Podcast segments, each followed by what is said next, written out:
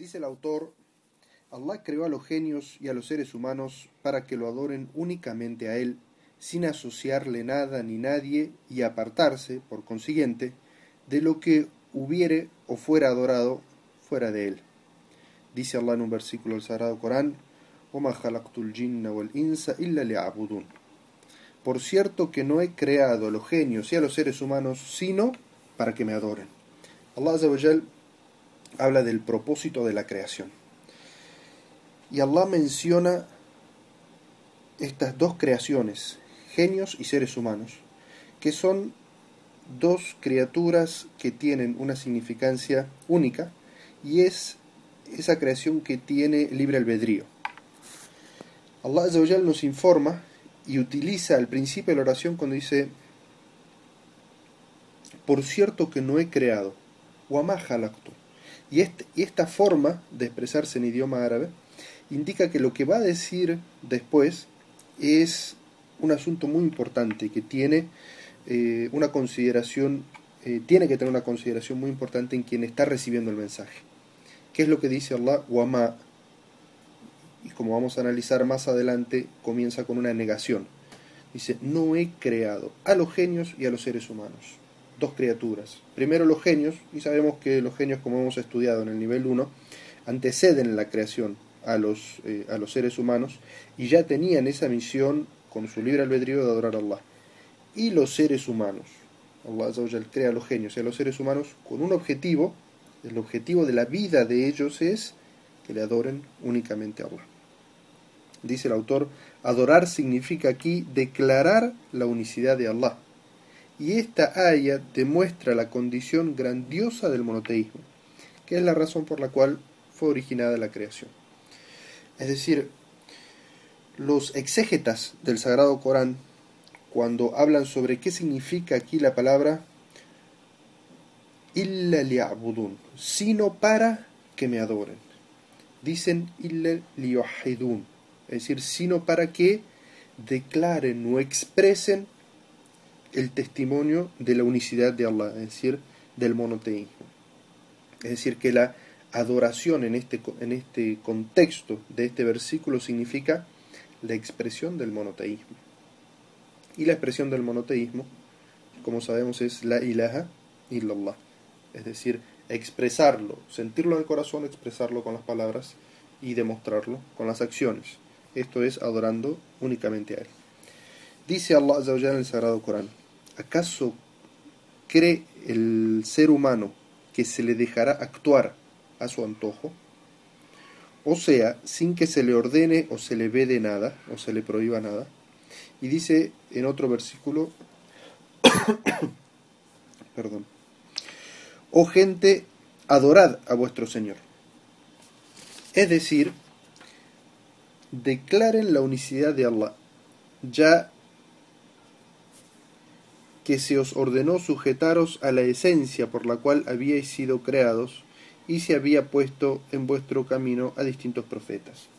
Es decir, estos dos versículos del Sagrado Corán, el primero es, llama la atención al ser humano sobre ¿Acaso piensa el ser humano que fue creado sin un objetivo, sin la nada, y que no se le iba a descender un mensaje por el cual se le iba a indicar qué era lo correcto y se le iba a prohibir lo que era malo para él, en definitiva? esta es una, una pregunta retórica, es decir, no espera de nosotros una respuesta, sino que la respuesta es, por supuesto que no. Es decir, ¿acaso cree el hombre que se le dejara eh, actuar a su antojo? Es decir, que no se le iba a enviar una guía. La respuesta es no. Y luego el otro versículo dice, oh gente, adoren a vuestro Señor. Es decir, la orden de Allah en el Sagrado Corán y habla a los seres humanos cuando dice, oh gente, ya ayuhannas, y en, este, en esta clase de versículos se refiere a toda la humanidad, es decir, que es una obligación de toda la humanidad adorar únicamente a Allah. ¿Y qué significa aquí adorar únicamente a Allah? Significa expresar el monoteísmo. Y esto, como dijimos, lleva en la vida del musulmán primero que purifique el monoteísmo, el tawhid dentro de su corazón. Segundo, que hable de él, que así como lo ha aprendido, lo enseñe, lo transmita. Y este es, de alguna manera, la piedra fundamental del Islam. Es decir, nuestra religión se basa en el tawhid. Y lo más importante que uno tiene que aprender y enseñar es el Tawhid. Muchos hermanos o hermanas confunden las prioridades en el Islam y cuando una persona hace la shahada, enseguida comienzan a enseñarle un montón de cosas sobre el halal y el haram. Y algunas cosas de ellas son importantes realmente enseñar, pero a veces se, se es negligente con esta ciencia que es la ciencia del Tawhid, por la cual una persona realmente deja de ser mushrik idólatra y se convierte en monoteísta. Y lo más importante que tiene que aprender una persona desde el momento que da su testimonio de fe o que uno comienza a hablarle del Islam es el Tawhid.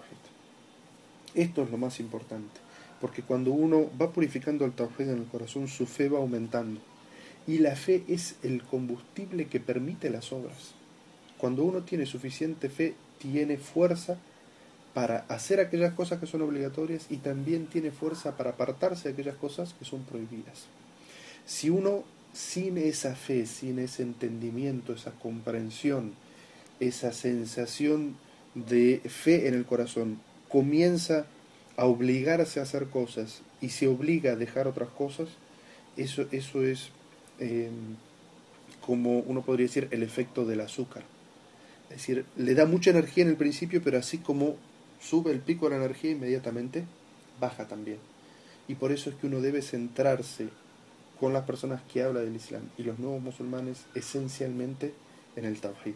Hablar, aprender sobre el Tawhid y enseñar sobre el Tawhid. Y también enseñarles a estos musulmanes que lo primero que tienen que hablar con sus familias es sobre el Tawhid y no sobre el Halal y el Haram.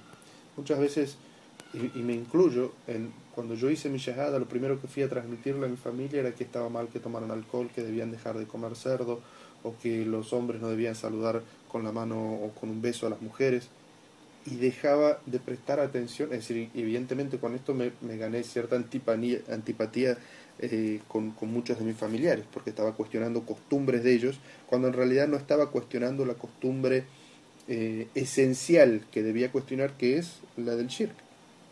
Entonces, este es, este es un, consejo para eh, todo nuevo musulmán y cada vez que se quiera hacer dagua, centrarse en el tema del tawhid. Dice el autor luego de ello. Asimismo, Allah da a conocer que no necesita de sus siervos, sino que son ellos mismos, sino que ellos mismos son los que los pobres ante él y en todas las circunstancias de la vida, habida cuenta de que él es el único autosuficiente. Dice Allah Azza no pretendo de ellos ninguna provisión ni quiero que me alimenten. Es decir, este, este ayat es la continuación de, eh, por cierto que no he creado a los genios y a los humanos, sino para que me adoren. No pretendo de ellos ninguna provisión, ni quiero que me alimenten. Este es el concepto completo. Aquí el autor lo que nos está diciendo es que primero Allah nos dice primero Allah nos dice cuál es el objetivo de la creación del ser humano. Y luego nos dice, Allah no necesita de los seres humanos. Allah no pretende de ellos ninguna provisión ni necesita que lo alimenten. Y esto tiene, uno puede, uno puede comprender en este versículo que tiene una doble lectura. Es decir, Allah no necesita que nosotros hagamos algo para beneficiarlo a él. Allah es autosuficiente.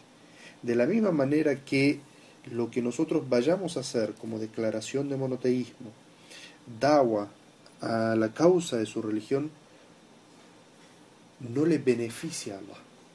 Eso es para nuestro propio beneficio y el de nuestros prójimos, pero eso no beneficia a Allah. Y de manera contraria, todo lo que uno pueda hacer de ignorancia y de querer perjudicar a la religión de Allah, en realidad uno no puede perjudicarlo a él. Allah es autosuficiente y no necesita de nadie. Y esta, si miramos la grandiosidad de esta religión, de la religión del Islam, es que esta religión comenzó con una sola persona. Allah desciende a Muhammad sallallahu alaihi wasallam la revelación Muhammad divulga el mensaje del Islam y llegamos a la cantidad de personas que llegamos hoy en día.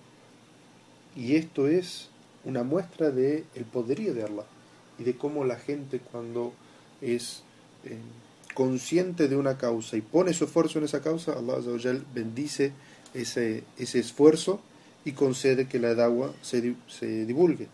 Sin embargo, Allah no necesita de eso para hacer llegar la fe a los corazones de la gente. Luego el autor ingresa en un campo distinto y dice, ya está evidenciado cuál es el objetivo de la creación del ser humano, que es adorarlo. Esta adoración, dijimos, es expresar el, testimonio de fe y de la unicidad de Allah. ¿Qué implica este testimonio de fe? Aquí el autor ingresa en un campo distinto. Dice, Allah nos ordena adorarlo únicamente a Él y no asociar a nadie junto con, junto con Él, aportándose, apartándose de lo que estuviere, es decir, junto en la adoración al Altísimo. Dice Allah en un versículo en el Sagrado Corán, hemos enviado un mensajero a cada comunidad con un mensaje. Adoren solamente a Allah y apártense del tabut.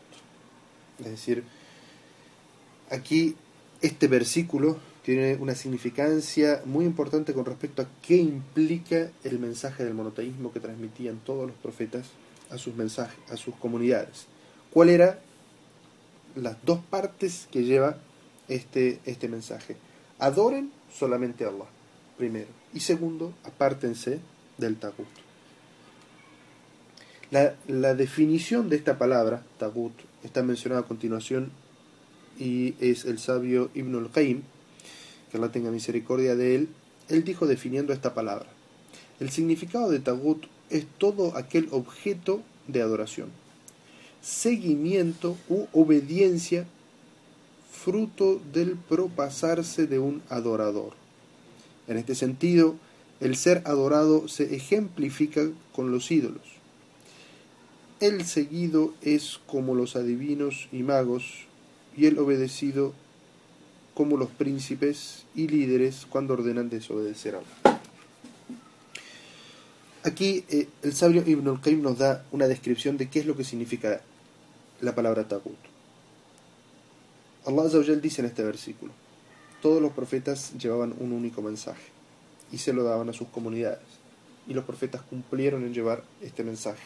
No quedó oculto para nadie de ellos. ¿Qué llevaba este mensaje implícito? Adoren solamente a Allah Parte de adorar solamente a Allah es darle la espalda, abandonar, dejar de lado todo acto de adoración a otro que Allah. Esto se resume en la palabra tagut. Ibn al-Qayyim nos da la explicación de qué es lo que significa el tagut. Es decir, todo, uno podría resumirlo en la palabra ídolo. Todo aquello que es idolatrado aceptando ser idolatrado. Y ahora vamos a ver por qué esta acepción.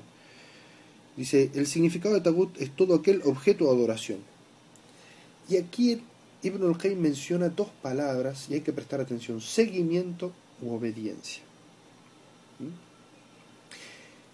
¿Qué, ¿Qué, es lo que significa cuando en idioma árabe hacemos esta, esta digresión entre estas dos palabras? Seguir a alguien y obedecer a alguien. El seguimiento es en aquellas cosas que son parte del oculto. Y la obediencia es aquellas personas que nos ordenan hacer algo que directamente va en contra de las enseñanzas del monoteísmo. Entonces, cuando una persona adora a algo que o alguien que diciendo tener un conocimiento de lo oculto que el resto de las personas no tienen, eso se llama adorarlo en el seguimiento. Y cuando esta persona dice por su propia voluntad, por, su, por sus ideas, que le obedezcan en algo que va en contra de lo que es la legislación del monoteísmo, eso se, se considera eh, idolatría en la obediencia. Como dice el autor, el ser adorado se, ejemplifica con los ídolos, siempre que estos ídolos hayan aceptado o se complazcan de la adoración que se hace de ellos.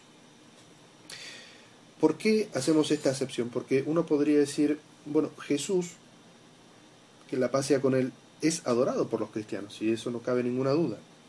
Pero, entonces, ¿podemos describir a Jesús como un tagut? La respuesta obvia es que no. A Isa salam el, profeta Jesús, no es un tagut. ¿Por qué? Porque él no se complace de la adoración que los seres humanos o los cristianos hacen de él. Entonces, tagut es aquel que es adorado y se complace y está contento con que lo, eh, lo adoren. ¿Cuál es el concepto que tengo que repetir?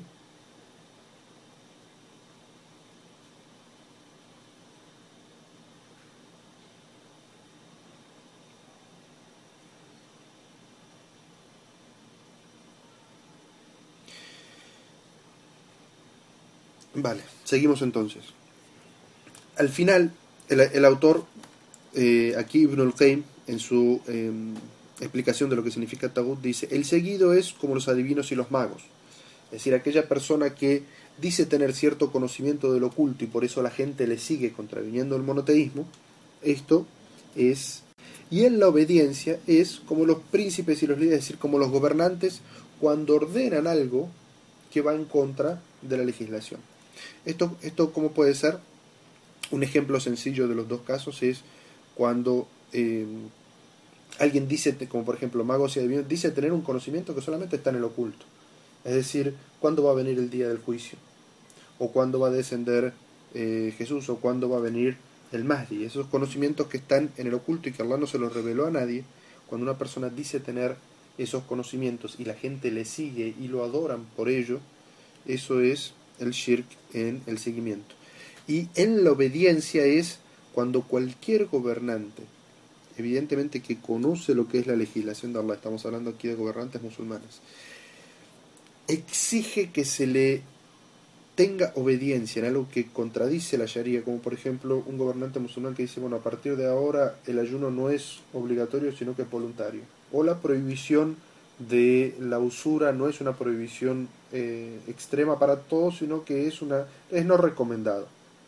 Si alguien le sigue en este, en este aspecto, es decir, dice, bueno, siendo que el gobernante dijo que, la, que el ayuno no es obligatorio, entonces no voy a ayunar. Quien siga a una persona en la obediencia, en algo que contradice la Sharia, es como si lo estuviera adorando porque lo está poniendo al nivel de Allah que es el del legislador. Y Allah es el único legislador.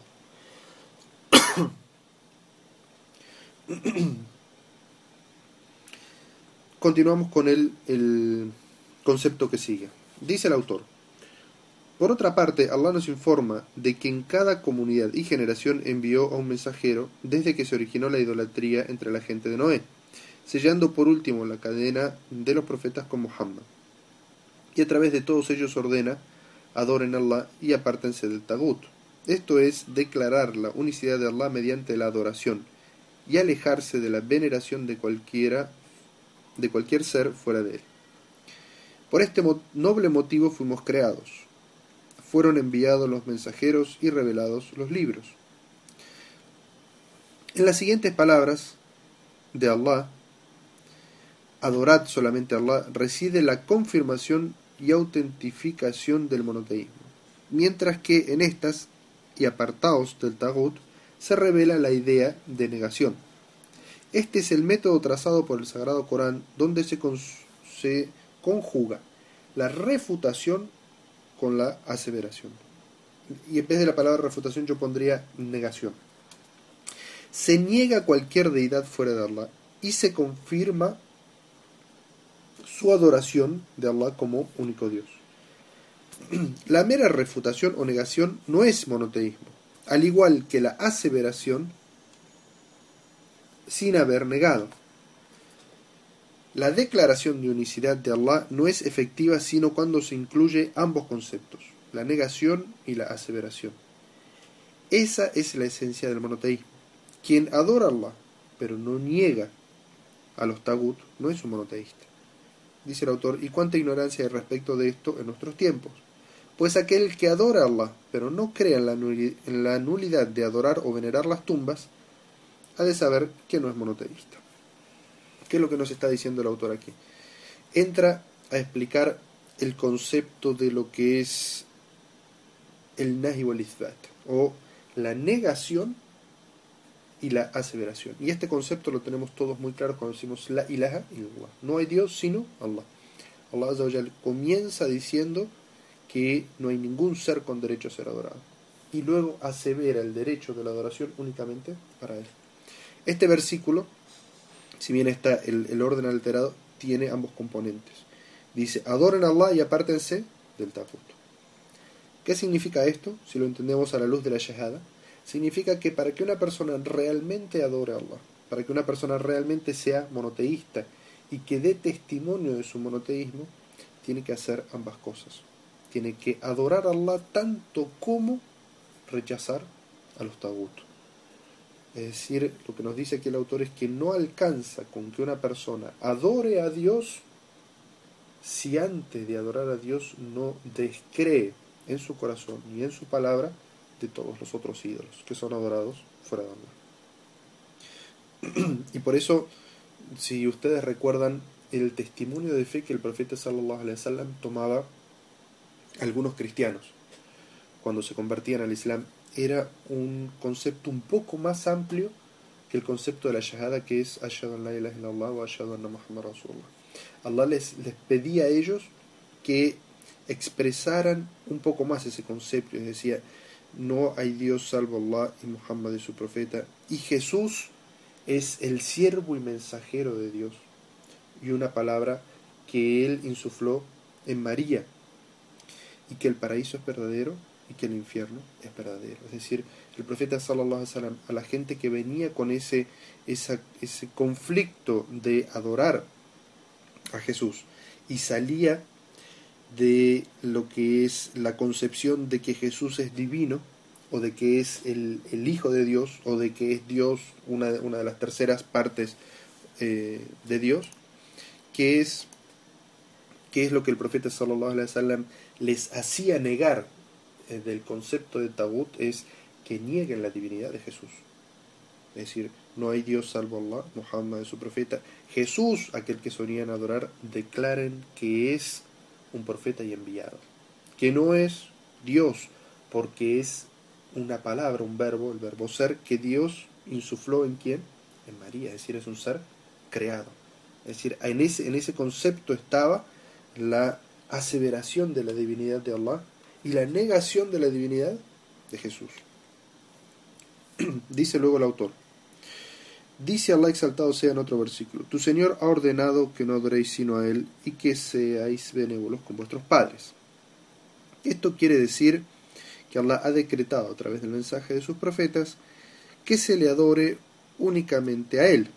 Y estas aleyas contienen una serie de prescripciones que comienzan con el monoteísmo, siendo este la mayor obligación del siervo y finalizan con la prohibición de la idolatría, uno de los peores actos ilícitos. También en el mismo contexto se insta a tratar bondadosamente a los padres, teniendo en cuenta que Allah ha igualado esta conducta con la adoración dirigida a Él, advirtiendo de este modo sobre el mérito de los padres y confirmando el derecho obligatorio que le corresponde después del derecho a Allah. Tratarlos bien constituye un motivo para ingresar al paraíso. Es de saber además que Allah no ha delimitado el hacer bien con los padres en un aspecto específico, y ello para que sea abarcativo incluyendo el hablarles con afabilidad, pedir a Allah que les otorgue bienestar, etc. Allah en este, en este versículo, cuando dice tu Señor ha ordenado que no adoréis sino, sino a Él, significa que en todos los mensajes que Allah envió con no era algo opcional, sino que era algo obligatorio, parte central del mensaje de los profetas, adoren solamente a Allah. Es decir, no dediquen acto de adoración o de devoción a otro que no sea Allah. Eso es una parte fundamental del mensaje que todos los profetas transmitían.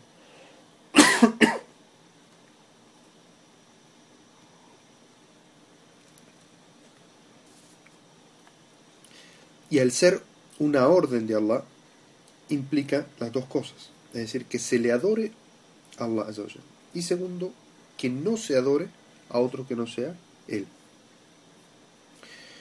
Y luego Allah menciona en este versículo, y que seáis benévolos con vuestros padres. Entonces, ¿Qué es lo que nos está llamando la atención aquí el autor? Es que el hecho de que se mencione junto con el objetivo por el cual fue creado el ser humano, que es el objetivo, el, tawhid. Allah menciona la obligatoriedad de ser benévolo o hacer el bien a los padres. Significa que este hecho de hacerle bien a los padres tiene un, un valor muy alto en el Islam, porque fue mencionado conjuntamente con la obligación más grande que tiene el ser humano. Entonces, esto nos tiene que llamar la atención de que es una de las obras que lleva a la gente al paraíso, el tratar bien a los padres. Y los hadices sobre este tema son muchísimos. Y finalmente, el, autor aquí nos llama la atención sobre que Allah no delimitó la forma de hacer el bien, sino que dice y a los padres hacerles el bien, o ser benévolos. Entonces, no, no circunscribió la forma de hacer el bien a los padres a un solo tema, sino que todo aquello que se considere en cualquier época o en cualquier eh, cultura, eh, siempre que lo eh, consienta la Sharia, una forma de hacer el bien a los padres, uno tiene que hacerlo. La forma en que se les habla, la forma en la que se les mira, la forma en que se los trata, la forma en que se les da prioridad sobre otras personas, todo lo que esté, sea considerado en cualquier época y en cualquier cultura tratar bien a los padres, ser benévolos con ellos, uno debe hacerlo. Luego de esto dice el, el, autor. Creo que estamos... Esta es la página 3, si no, si no, si no estoy equivocado. Dice Allah, enaltecido sea en la sura de las mujeres adorad a Allah sin asociar nada con Él. Este mandato de Allah consiste en dedicar para Él toda práctica de adoración sin asociar con Él con partícipe alguno, ya que Él es el creador, sustentador y benefactor para con sus siervos, y Él es merecedor de que se declare su unicidad sin asociar a nadie con Él. Allah ha vinculado su orden con la adoración que ha prescrito, prohibiendo la idolatría, que es un pecado grave lo cual implica la idea de que apartarse de la idolatría constituye una condición para lograr la autenticidad de la adoración. Pues las obras efectuadas por el siervo, tales como el salah, la oración, el zakat, la contribución social obligatoria, el pedirle perdón a Allah, el istighfar, entre otras, no son aceptadas ni recompensadas salvo cuando se proclama la unicidad de Allah, dedicándole la exclusiva adoración solamente a Él. ¿Qué es lo que nos quiere decir aquí el autor? De que la orden primordial de Allah es que los actos deben ser dedicados únicamente a Él. Y que el hecho de que se dediquen solamente a Él es la única garantía de que vayan a ser aceptados por Allah. Porque si una persona hace esos actos de adoración Pero, además de adorar a Allah, dedica un acto de adoración o de veneración o de devoción a otro que Allah, esos actos que dedicó Allah, Allah no se los acepta. Porque Allah solo acepta las obras para recompensarlas en el más allá de los monoteístas. Si, se, si una obra es dirigida a Allah y a otro, es decir, para buscar la complacencia de Allah y de otro, entonces Allah va a rechazar esa obra y le va a decir a la persona que hizo esa acción el día del juicio, ve y pídele a esa persona por la cual obraste para eh, buscar su complacencia, que te recompense a ver si puede. Y evidentemente nadie podrá recompensar el día del juicio si no es Allah. Un ejemplo de esto es que una persona llegue a una mezquita y vea dentro de la mezquita un amigo o una persona de su consideración. Entonces dice, voy a hacer dos rakat de salutación a la mezquita, pero por el hecho de que está esa persona allí observándolo, él como que alarga la oración, hace algo para demostrar que es buen musulmán, que es devoto, más de lo que haría si simplemente estuviera en su casa o en la mezquita no hubiera nadie. Así de exigente es el Islam con el tema de la sinceridad y el monoteísmo. Es decir, si uno alarga la oración porque hay alguien viéndolo, o pone cara de concentrado o está pendiente de si esa persona está mirando o no está mirando durante la oración para que tenga una buena consideración de él como musulmán, esto hace que esa obra se vea contaminada en la intención y por lo tanto no se acepta Allah que le va a decir el día del juicio, ve y pídele a esa persona para la cual estabas buscando complacencia que te recompense él por tu obra. Y evidentemente nadie podrá hacerlo. Dice el autor, dijo Ibn Masud, que Allah esté complacido con él, quien quiera conocer el testamento del profeta Muhammad wasallam, el cual lleva su sello, no tiene más que leer estas palabras de Allah. Ibn Masud, hablando con Tabe'in, es decir, con aquellos que venían en la, en la siguiente generación, les dice, ustedes quieren saber cuál es el testamento de Muhammad. El testamento son como las últimas palabras, los últimos consejos, un resumen de la vida. ¿Cuál era? El testamento también se establece cuál es la voluntad de esa persona. Entonces, Ibn Masud dice, ¿quieren saber cuál era la última voluntad de Muhammad? ¿Cuál era el testamento? ¿Cuál era la última orientación? ¿Cuál era el resumen de la vida de Muhammad? Y dice, el cual lleva su sello. Es decir, como que lo engloba todo. Y, y eso es sobre lo que Muhammad sallam vivió, su ejemplo. Lea estas palabras. Es decir, que esto, este versículo que vamos eh, estos tres versículos que vamos a leer del Sagrado Corán, de alguna manera, para Ibn Masud, que Ibn Masud era uno de los compañeros del profeta Sallallahu que tenía mucho fiqh, tenía mucho entendimiento de la religión y mucha narración de hadices y comprensión de la jurisprudencia islámica, él encuentra en estos versículos un resumen completo de lo que sería el mensaje del profeta Muhammad sallallahu alaihi wasallam. El versículo dice: Diles a la gente con la que tú hablas, venid que os informaré lo que vuestro Señor os ha prohibido.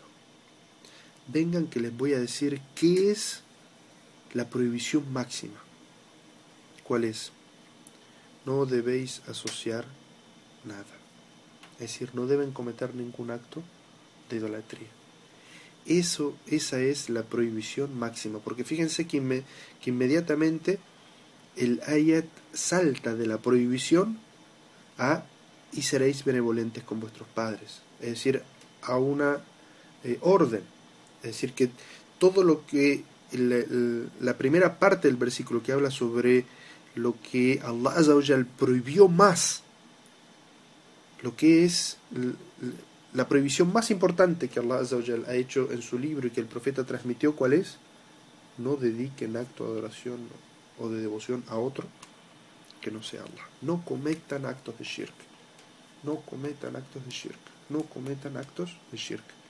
Esa es la parte fundamental de estos versículos. Y luego Ibn Masud nos narra que en este versículo está de alguna manera el resumen de la vida de Muhammad. Y analicémoslo. Dice, seréis benevolentes con vuestros padres no mataréis a vuestros hijos por temor a la pobreza. Nosotros nos encargamos de vuestro sustento y el de ellos. Es decir, Allah dice, la prohibición más grande que existe es la de la idolatría. No hay prohibición más grande que esa. Luego dice, deben ser benevolentes con sus padres, deben hacer el bien a sus padres. Luego dice, no maten a vuestros hijos por temor a la pobreza. Nosotros nos encargamos de vuestro sustento y el de ellos. Y, esto es algo que hace reflexionar al ser humano. En la época de Muhammad sallallahu alaihi wasallam, la forma en que mataban a sus hijos por temor a la pobreza era después del nacimiento. Muchas sociedades, incluso en la sociedad actual, una de las causas principales de aborto es por el temor a la pobreza. Si bien hay legislación y una legislación mucho más flexible del Islam con respecto al aborto de lo que es la, rigidez completa, por ejemplo, del catolicismo con respecto al aborto. Hay ciertas formas de aborto o ciertas justificaciones al aborto en el Islam, en la jurisprudencia, este no es el lugar para explicarlo. Eh, nunca podría ser para un musulmán considerar abortar por temor a la pobreza. Es decir, no estoy en situación económica de tener un hijo. Allah Azzawajal dice, nosotros nos encargamos de, tu sustento y el de ellos. Y fíjense que Allah Azzawajal antepone la mención del sustento de quien le está prohibiendo. Es decir, si, si tú vas a ser padre de un hijo, yo te he sustentado a ti y también voy a sustentar a tu hijo. Es decir, que no sea esa la excusa para abortar o para matar a un hijo, el temor a la pobreza. Entonces Allah una de las, de las cosas que prohíbe en el Sagrado Corán y que deben de, y que son parte, fíjense cómo tiene relación con el Tawhid, porque tiene relación con la creencia de que el sustentador es Allah Entonces el musulmán no podría jamás abortar ni matar a uno de sus hijos por temor a la, eh, a la pobreza. Dice luego el versículo, no debéis acercaros al pecado. Es decir, que existe una prohibición no de caer en el pecado, sino de acercarse a todos aquellos medios que llevan al pecado, tanto en público como en privado. Es decir, la vida del musulmán debe ser una vida transparente y de honestidad. No debe ser como aquellos que eh, tienen una imagen de gran religiosidad hacia afuera y sin embargo en su eh, vida privada eh, cometen todos los pecados y que Allah, nos, que Allah nos proteja y nos ayude a poder ser en, en privado como somos en público y saber en definitiva que nunca tenemos una vida privada porque Allah siempre nos está viendo. y, fíjense estas situaciones en las que nosotros tenemos que enterarnos todos los días de estos pedófilos en los cuales llevan una misa adelante y, son y tienen una, comunidad a la que aconsejan y sin embargo en la, en vida privada o en, la intimidad el pecado tremendo que, que cometen.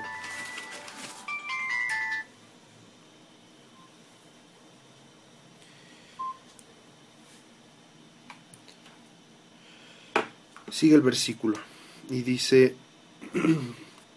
y no mataréis a nadie que Allah prohibió matar, salvo que sea con justo derecho. Es decir, Allah dice, no mataréis. Está prohibido matar. La única situación en la que está permitido es cuando existe justo derecho. Y esto es en caso de eh, una guerra, si un pueblo es atacado, tiene el legítimo derecho a defenderse, o en los casos en los que un tribunal eh, independiente emita una, eh, una, una, condena para aquellos eh, crímenes los cuales está contemplada la pena de muerte en la legislación islámica. Entonces, en ese caso, lo que Allah le está diciendo, ninguna persona debe matar. Los únicos son aquellos dos personas que están excusados.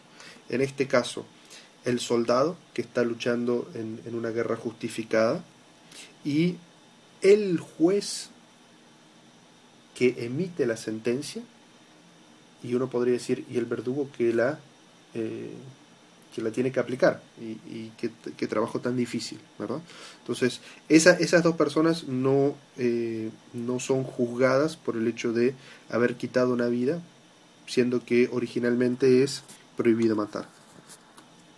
Dice luego el versículo esto es lo que os ha ordenado para que razonéis es decir, estas órdenes son de Allah Azzawajal para que reflexionen sobre los objetivos de la Sharia, de la legislación islámica con respecto a la eh, purificación y desarrollo del individuo y de la comunidad. Luego dice, no os apropiaréis de los bienes del huérfano, si no es para su propio beneficio, hasta que alcance la madurez. Es decir, aquellas personas que cuando un niño es huérfano y eh, la herencia eh, es entregada a un tutor, porque este huérfano es menor, Allah le habla a esos tutores de la herencia de los huérfanos y les dice, no, no se apropien de los bienes del huérfano, es decir, lo que le corresponde al huérfano por herencia, por ser menor, nadie debe apropiarse de ello y dice, si no es para su propio beneficio, es decir, para el beneficio del huérfano, es decir, que el tutor sí puede hacer uso del dinero si piensa que a través de eh, algún negocio o alguna inversión eso va a redundar en beneficio del huérfano. En ese caso sí puede utilizarlo. dice hasta que alcance la madurez, es decir, que cuando alcanza la mayoría de edad, y en este caso es la madurez, es decir, no solamente la mayoría de edad, sino que sabe cómo utilizar el dinero, entonces en ese, en ese momento debe serle entregado al huérfano sus propios bienes y el tutor deja de tener eh, derecho sobre los bienes del tutor del, del huérfano y ya no puede utilizarlos más. Dice luego, mediréis y pesaréis con equidad. Esta es una orden de Allah a todas las personas y esencialmente a los hombres eh, de negocios, aquellos que tienen alguna, serie, alguna especie de comercio, que siempre que vendan algo que se mide, midan, midan con equidad, y que cuando vendan algo que es a través del peso o del volumen, pesen con equidad. Entonces, ustedes, ustedes recuerdan que hay un versículo en el Sagrado Corán que dice, lil hay, hay de aquellos que, que eh, engañan, que cuando compran piden que se les mida y se les dé con, con la medida exacta, pero cuando venden engañan a la gente restándole de lo que les corresponde dar. Dice Allah, luego, no imponemos a nadie una carga mayor que la que puede soportar. Cuando habléis para declarar o decir algo, deberéis ser justos, aunque se trate en contra de un pariente. Y cumpliréis vuestro compromiso con Allah. Esto es lo que se os ha ordenado para que recapacitéis, y este es mi sendero recto, seguidlo.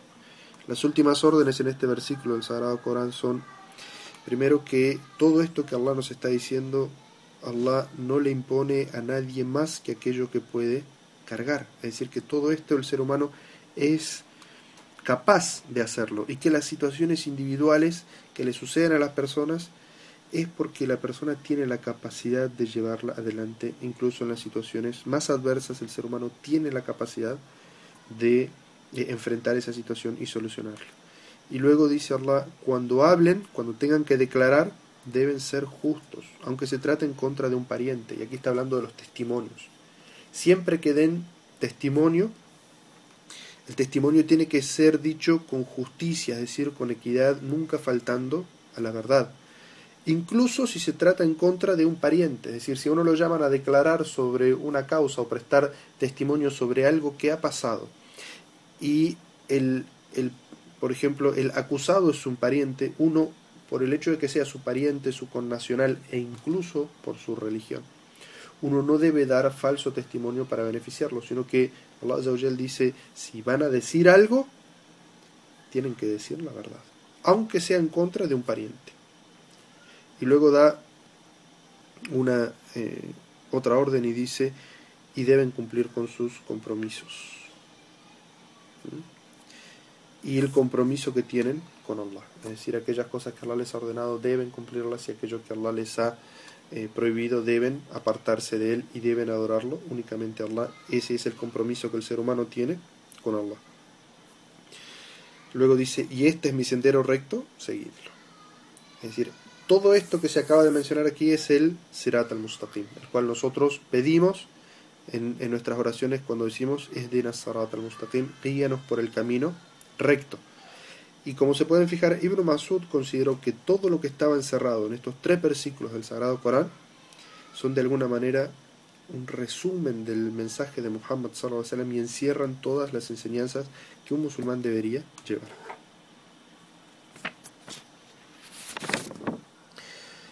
Finalmente dice, es referido que Muad ibn Jabal dijo, me encontraba montado en un burro detrás del profeta. Cuando me dijo, oh Muad, ¿sabes cuál es el derecho que tiene Allah sobre sus siervos y el de estos sobre Allah? Yo contesté, Allah y su mensajero saben mejor. Entonces dijo el profeta sallallahu el derecho de Allah sobre los siervos es que lo adoren solo a él sin asociarle nada y el derecho de los siervos sobre Allah es que no sea castigado quien no le asocie nada. Dijo Muad, oh mensajero de Allah, ¿puedo yo darle esta buena noticia a la gente? Pero él replicó, no, no lo hagas porque se confiarían. Dice el autor para finalizar y luego explicamos bien este, este importantísimo hadiz. El derecho de Allah sobre los siervos es rendirle culto, declarando su unicidad, y despojarse de la idolatría en sus dos vertientes, la mayor y la menor. Y aquel que no se libre de la idolatría no estará cumpliendo con el precepto de adorar únicamente a Allah, sino que es considerado un idólatra, que pone a otro par junto con Allah en su adoración. El mérito concedido por Allah a la gente monoteísta es inmenso y sus gracias son abundantes, pues Muad quiso albriciar a la gente con el mérito y beneficio que conlleva en sí el monoteísmo y la virtud y excelencia de quien se aferra a él. Sin embargo, el profeta le prohibió comunicárselo por temor a que se encomendaran plenamente a dicha buena nueva, abandonando de este modo la competitividad en realizar las obras pías.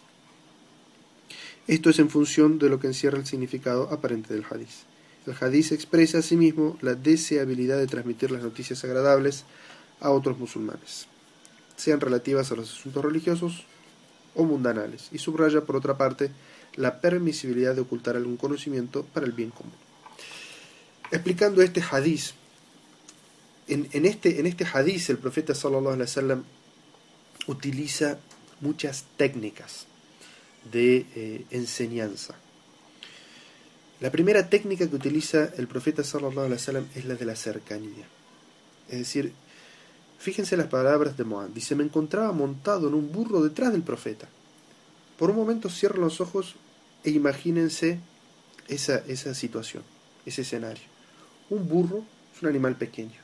El profeta estaba montado en ese burro y atrás de él, es decir, montado, pegado al profeta Sallallahu estaba Muad ibn Jabal. Muad ibn Jabal era un joven, no era familiar directo del profeta Sallallahu Entonces lo primero que nos, la, primera técnica que nos muestra este, este es que el profeta era una, era una persona accesible, una persona que estaba cerca de los sahabas, no era, no era como aquellos monarcas o gobernantes que es imposible acceder a ellos, solamente los políticos o los asesores están, pueden encontrarse con ellos y nadie más. Es decir, si uno quiere hablar con ellos es, es imposible. El profeta no era así.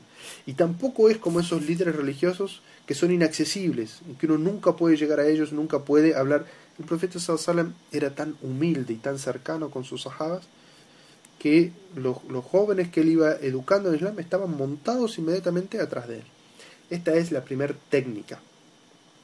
Y es una exigencia que siempre los musulmanes tienen que tener con sus sabios, es decir, que sus sabios estén cercanos. Y los sabios de la nación islámica tienen que tener esta característica, estar siempre accesibles y cercas de la gente. Quieren enseñarle a alguien correctamente el Islam, sean accesibles y estén presentes en la vida de esas personas. Esa es la primera técnica que nos enseña este hadith con respecto a la enseñanza del profeta sallallahu alaihi wasallam y uno podría hablar aquí de técnicas de da'wah hablamos de la primera técnica. La segunda técnica que usa el profeta sallallahu, alaihi wasallam, llamar la atención de Muad ibn Jabal a través de la pregunta. Es decir, el profeta sallallahu alaihi no era como aquellos eh, profesores universitarios que se sientan a dar un discurso, un monólogo de 40 minutos y aburren y la gente se duerme. El profeta sallallahu alaihi no era así. El profeta interactuaba con aquellas personas con las que estaba enseñando.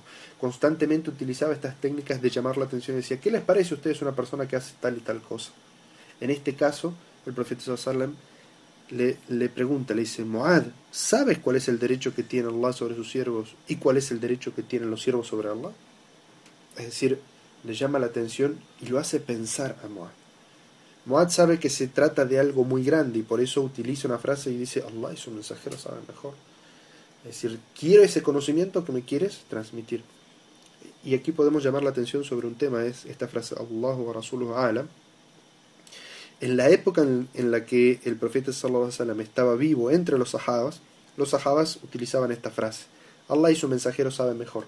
Allah es el que tiene el conocimiento total de todas las cosas y el profeta es el que transmite la revelación, por eso es que ambos saben. Es decir, si el profeta le está haciendo una pregunta para darle un conocimiento significa que el profeta tiene ese conocimiento. En la actualidad, luego de la muerte del profeta sallallahu los sahabas, cuando eran preguntados sobre algo que no sabían, decían Allahu Alam. Y quitaron lo de Warasulu, es decir, y su mensajero. En la actualidad, si a uno le hacen una pregunta sobre fiqh, le dicen, ¿tú sabes cuál es la respuesta? Por ejemplo, ¿cuál es, ¿cuánto es la herencia que recibe un padre que tiene dos hijos y muere eh, su esposa? ¿Cuánto, cuánto, o su padre? ¿Cuánto de herencia le corresponde? Y uno no sabe. Uno no debe decir, Allah y su mensajero saben mejor. Porque en este caso, el que tiene el conocimiento completo de todas las cosas es Allah. Y el profeta sallallahu alaihi ha pasado al más, al más allá. Es decir, el profeta ya no está aquí con nosotros, entonces no es propio decir que su mensajero sabe. Entonces, siempre que tengan que decir algo, a pesar de que en los hadices uno encuentra Allah y su mensajero sabe mejor, lo que nos enseñaron los sahabas es que después de su muerte se dice Allah sabe más. Y que nadie utilice estos hadices como prueba para decir, pero si están los hadices, los sahabas lo decían y el profeta no lo recriminaba, se puede decir Allah y su mensajero saben mejor. Que quede claro este es que en la actualidad se dice Allah sabe más, o Allah sabe mejor. El profeta sallallahu alaihi después de utilizar esta segunda técnica que es la de llamar la atención de los estudiantes utilizando preguntas, el profeta sallallahu alaihi va al grano de lo que le quiere enseñar.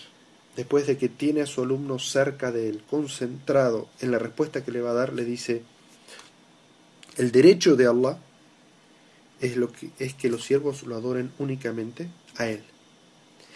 Y el derecho de los siervos es que si ellos han cumplido con eso, es decir, no han cometido actos de idolatría y de politeísmo le han adorado solamente a Allah, Allah no los vaya a castigar.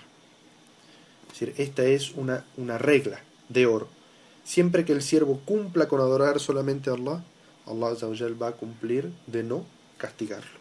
Esos son derechos, haq en idioma árabe. Y esto significa lo que es adquirido. Allah tiene el derecho a ser adorado. Y por eso la, la traducción de cuando decimos la ilaha illallah, nadie tiene derecho a ser adorado, sino Allah. Allah es el único que tiene derecho a ser adorado porque es creador y sustentador de todas las criaturas, el único que tiene poder total sobre ellos, que da la vida y da la muerte. ¿Cuál es el haq o el derecho que tienen los, los siervos que no han cometido actos de idolatría? Es que Allah no los castigue. Muad, cuando escucha esta regla, esta regla parece ser sencilla.